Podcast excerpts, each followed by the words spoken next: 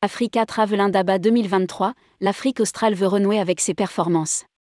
Cette édition ambitionne de façonner l'Afrique touristique de demain. Après une édition 2022 de convalescence, le marché international du tourisme d'Afrique australe table sur le retour de tous ses partenaires nationaux et internationaux pour marquer un nouveau départ.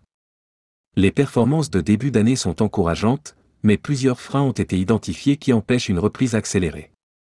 Rédigé par Bruno Courtin le mardi 9 mai 2023.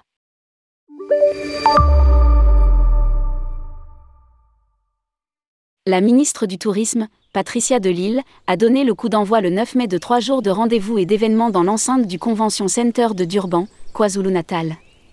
En plus de l'Afrique du Sud et de toutes ses provinces, 20 autres pays africains participent au salon, essentiellement subsahariens. Au total, près de 1000 exposants, destinations, transporteurs et prestataires touristiques sont prêts à négocier avec les quelques mille acheteurs venus des cinq continents, dont cet tour opérateur français. 1 plus de 18 000 rendez-vous ont déjà été pris en ligne, sans compter les rencontres opportunes et les discussions dans les allées.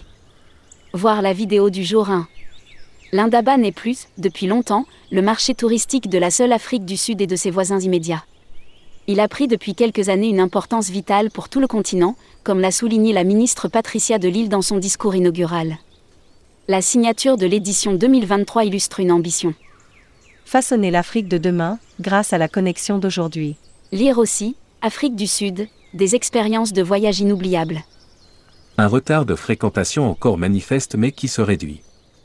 La réalité impose au tourisme sud-africain de devoir encore rattraper son retard même si les perspectives sont encourageantes. Sur l'année 2022, la fréquentation touristique internationale était encore un peu moins de 56% de ce qu'elle était en 2019. Elle a atteint près de 5,8 millions de visiteurs internationaux, dont plus de 4 millions en provenance des autres pays africains. Cela représente une augmentation globale des entrées de 150% pour l'Afrique du Sud par rapport à 2021. Mieux encore, la progression est de même importance pour le seul mois de janvier 2023 par rapport à janvier 2022. Mais tous les marchés internationaux n'ont pas le même dynamisme. Si les Britanniques et les Allemands font preuve d'un réel enthousiasme pour la destination Afrique australe, les touristes en provenance de France et d'Italie se montrent encore assez timides, avec moitié moins de visiteurs qu'en 2019 l'Afrique australe est déterminée à les reconquérir. La bonne nouvelle est que si les voyageurs européens et notamment français sont moins nombreux, ils ont tendance à consacrer un budget plus élevé que précédemment pour leur séjour. Un sondage conduit en début d'année par la Fédération hôtelière d'Afrique du Sud fait ressortir une anticipation très positive des professionnels qui prévoient très largement un nouveau rebond en 2023. Pour autant, la ministre Patricia de Lille a identifié les freins à une marche en avant plus rapide, non seulement pour l'Afrique du Sud mais également pour tout le continent. Elle met un accent particulier à la coopération transfrontalière qui ne peut que bénéficier à tous, en commençant par l'émission des visas. Nous devons avoir un régime de visa harmonisé sur tout le continent pour faciliter le déplacement des visiteurs d'un pays à l'autre. A-t-elle déclaré dans son discours inaugural Nous devons également simplifier le processus de demande de visa électronique et réduire les coûts des visas pour faire de l'Afrique une destination plus attrayante pour les Africains et les voyageurs internationaux. À cet égard, l'Afrique du Sud dispose d'exemptions de visa pour plusieurs pays africains pour une période déterminée et jusqu'à un maximum de 90 jours. Autre point critique, la capacité du transport aérien. Si les liaisons vers l'Afrique en général se multiplient, il reste des points de friction, notamment sur les vols intérieurs, reconnaît la ministre. Cette croissance a été inégale, certaines régions et pays africains ayant une meilleure connectivité de transport aérien que d'autres. Je suis impatient de travailler avec nos partenaires pour réduire le coût élevé du transport aérien en Afrique, car nous savons que cela décourage les visiteurs et limite ainsi la croissance du tourisme.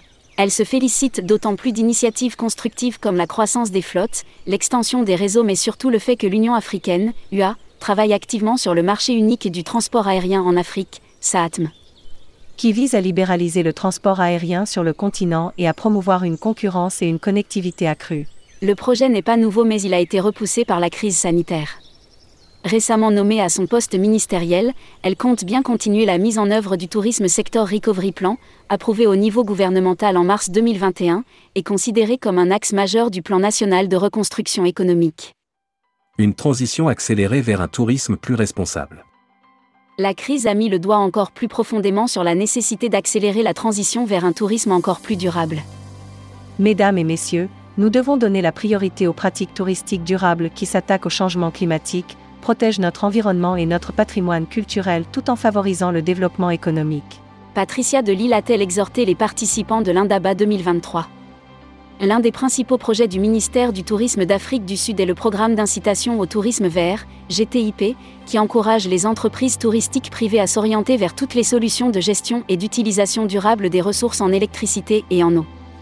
Le salon doit contribuer à entretenir le rebond. Outre les grands opérateurs et départements marketing des destinations populaires, le salon doit être l'occasion pour des petites entreprises de se faire connaître du marché international. La ministre tient ainsi à souligner la présence de quelques 125 entrepreneurs locaux qui ont bénéficié d'un programme spécifique d'accès au marché.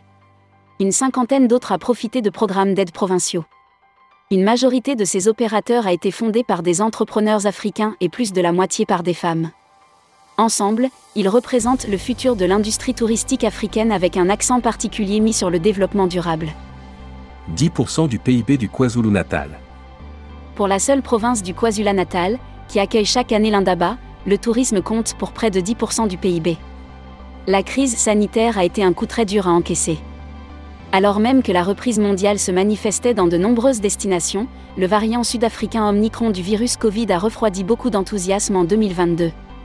Il est temps pour la province, qui compte énormément de réserves animales, et pour le pays tout entier, de tirer un trait définitif sur ce passé traumatisant l'édition 2023 est l'occasion appropriée pour notre pays et notre province de réintégrer la scène mondiale et, grâce au tourisme, de raviver et d'améliorer les perspectives de notre croissance économique. A déclaré pour ça par le Premier ministre du KwaZulu-Natal, Nomusa Dubenkub. 1. Benjamin Dufy, Caractère d'Afrique, Anaïs Martinière-Eusé, Worldia, Jafar Rascala, Tui France, Pisca Bruchet, Nautil, Christelle Châtelier, Monde Authentique, Muriel Gonzalez, Evano, et Ophélie Raymond, Vie sauvage. À lire aussi, l'Afrique du Sud se prépare à accueillir la nouvelle édition d'Africa Estrave Lindaba 2023.